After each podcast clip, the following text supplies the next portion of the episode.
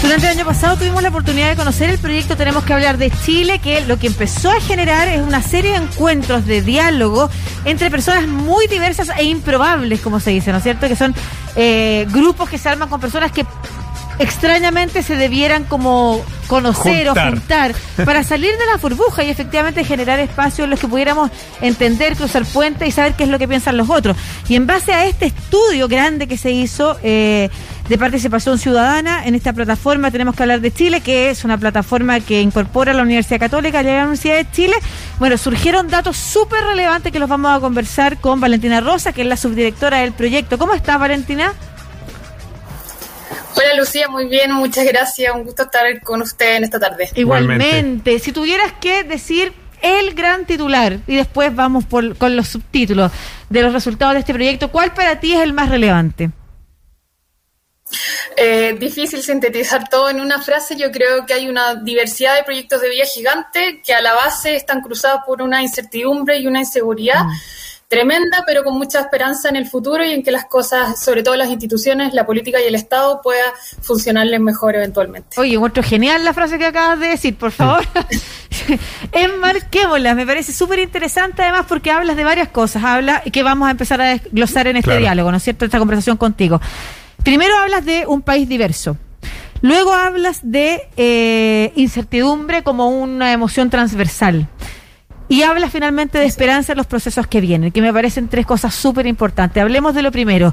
Eh, ¿Qué tipo de características eh, tiene esta población tan diversa? Bueno, como comentabas al inicio, este fue un esfuerzo, la, verdad, muy, muy grande de diversidad, de traer distintas opiniones a, una conversación en común, no solo diversidad territorial y etaria, sino que también participaron personas desde eh, las cárceles, o, eh, adultos mayores desde residencias del Hogar de Cristo. En el fondo fue un esfuerzo que si lo hubiésemos hecho presencial o en otras características hubiese sido muy difícil juntarlos en el mismo espacio. Y en esa diversidad de, de opiniones que vimos en en las videollamadas se veía esa, esa distinta experiencia de lo que es Chile, el que está en el norte, el que está en el centro de Santiago, el que está en una isla, tienen distintas experiencias del país, distintas dificultades, realidades, anhelos, sueños, pero eh, con esa realidad común que la, metáfora que hemos hecho nosotros, que creemos que, habla mejor de lo que hemos encontrado, es que es un coro. Hay mm. voces muy distintas, hay distintas también... Eh, lugares donde ponerse en el escenario, estamos todos ahí en un mismo escenario, pero en distintas posiciones y hacemos distintas voces, pero sale una canción que se logra escuchar con cierta armonía. Sí, esta interpretación que hacemos cada uno de los chilenos, em, dependiendo del lugar que, en que estamos, como decías tú, del norte, del sur de una isla, ¿hay algo en común que, no, que nos une? ¿Es una visión, no sé, con esperanza en el futuro, con temor, con intranquilidad? ¿Cómo, ¿Cuáles son los datos que recogieron ahí? Así es, Marcelo. Vemos distintos anhelos y experiencias de vida, pero con una sensación de seguridad tremenda. Nosotros preguntamos directamente por las emociones que las personas han vivido en, el último, en las últimas semanas antes de conectarse. Y hay muchas emociones negativas, de hecho, cuatro a uno eh, salen con mayor presencia aquellas emociones como la rabia, la tristeza, la inseguridad, incertidumbre, si bien no una emoción, es de las palabras que las personas más utilizaban al hablar del presente. Estos diálogos se desarrollaron durante eh, junio y noviembre del año pasado. Muchísimas eh, crisis y, situaciones complejas que lamentablemente aún estamos atravesando y que hablan de esa inseguridad que viven las personas, no necesariamente de que están efectivamente muy mal, pero de esa sensación de que sienten que sus proyectos de vida son castillos de naipes que prenden de, prenden de un hilo y que se podrían caer por tantas cosas, el perder una pega, el tener una enfermedad, el pensionarse, eh, porque ya vivimos con deuda, porque ya estamos al límite y la vida no funciona, pero al límite. Y cuando llegamos a la esperanza, entonces, ¿en qué mm. se centra? ¿De dónde se encuentran esos recursos que le dan esa gotita de esperanza a la gente? Sí, eso es algo que, nos ha llamado mucho la atención, que nos parece muy relevante. Eh, hay que tener en cuenta que no es, un, no es confianza, no es otras palabras que quizás hablarían más del entramado social, de la mm. cohesión social. Esperanza es, es, un piso mínimo, la verdad, que, hay, que es necesario cuidar. Esa esperanza está muy puesta en el futuro muy marcada por la discusión constituyente, no solo la constitución o el producto en sí mismo que salga de este proceso, sino la oportunidad de repensar el país, la conversación, el proceso participativo que eso, que eso implica, eso también son altas expectativas, que es difícil de cumplirlas completamente y por lo tanto también es algo que de nuevo nos llama eh, a quienes participamos del debate público a cuidar también esa esperanza. Y esa esperanza que también se traduce en que ojalá, la, como mencionaba al inicio, el Estado, la política, las instituciones funcionen mejor. No hay una discusión tan al menos explícitamente política si el Estado tiene que ser más grande o más mm. chico, quién debiera, qué, partido político debiera eh, organizarlo mejor, sino que es que, los horarios, que el lenguaje no funcione, que el trato sea más digno, que no me peloteen entre 10 ventanillas distintas, que al menos tenga la oportunidad de interactuar con el servicio público que necesito porque a veces ni siquiera está presente en mi comuna. Es ese el nivel de, de interacción que la gente o de funcionalidad que la gente espera. Valentina, esto es independiente del lugar donde uno vive, independiente del partido político, es una es un sentimiento común. Así es, nosotros eh, hicimos un análisis de cerca de más de 700 palabras bien cargadas políticamente para ver si esto aparecía en los diálogos eh, y vimos que aparecen en un poco más del 16% de los registros que realizamos. Entonces hay algunas ideas políticas que están presentes, pero la mayoría de las personas no hablan en ese lenguaje eh, político en lugares del país. Hay una conversación que es más nacional.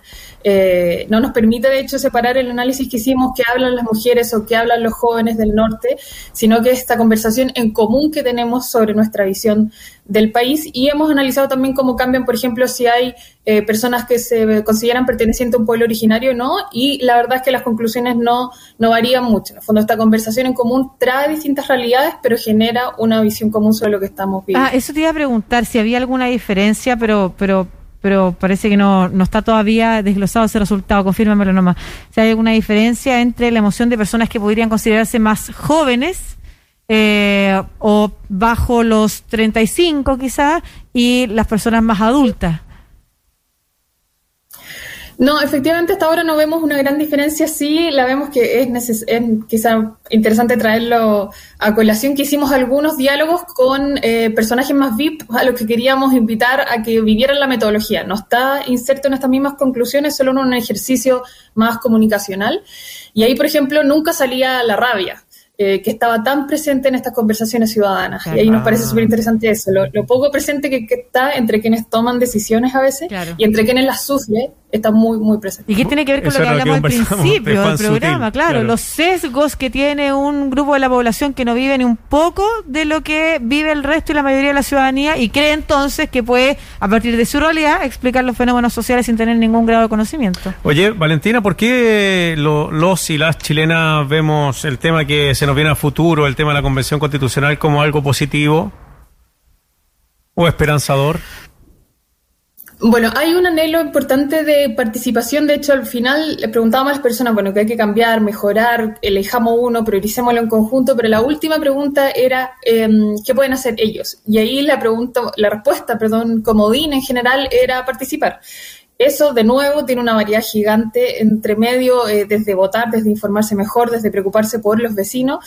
Y en torno a eso está muy marcado el debate constituyente porque es un poco lo, que marca el año eh, político, social, electoral, en, tantas medidas. Entonces la gente responde mucho, bueno, voy a votar informado, voy a ir a votar de partida que no es tan obvio, voy a convencer a otros de que vayan a participar o a votar.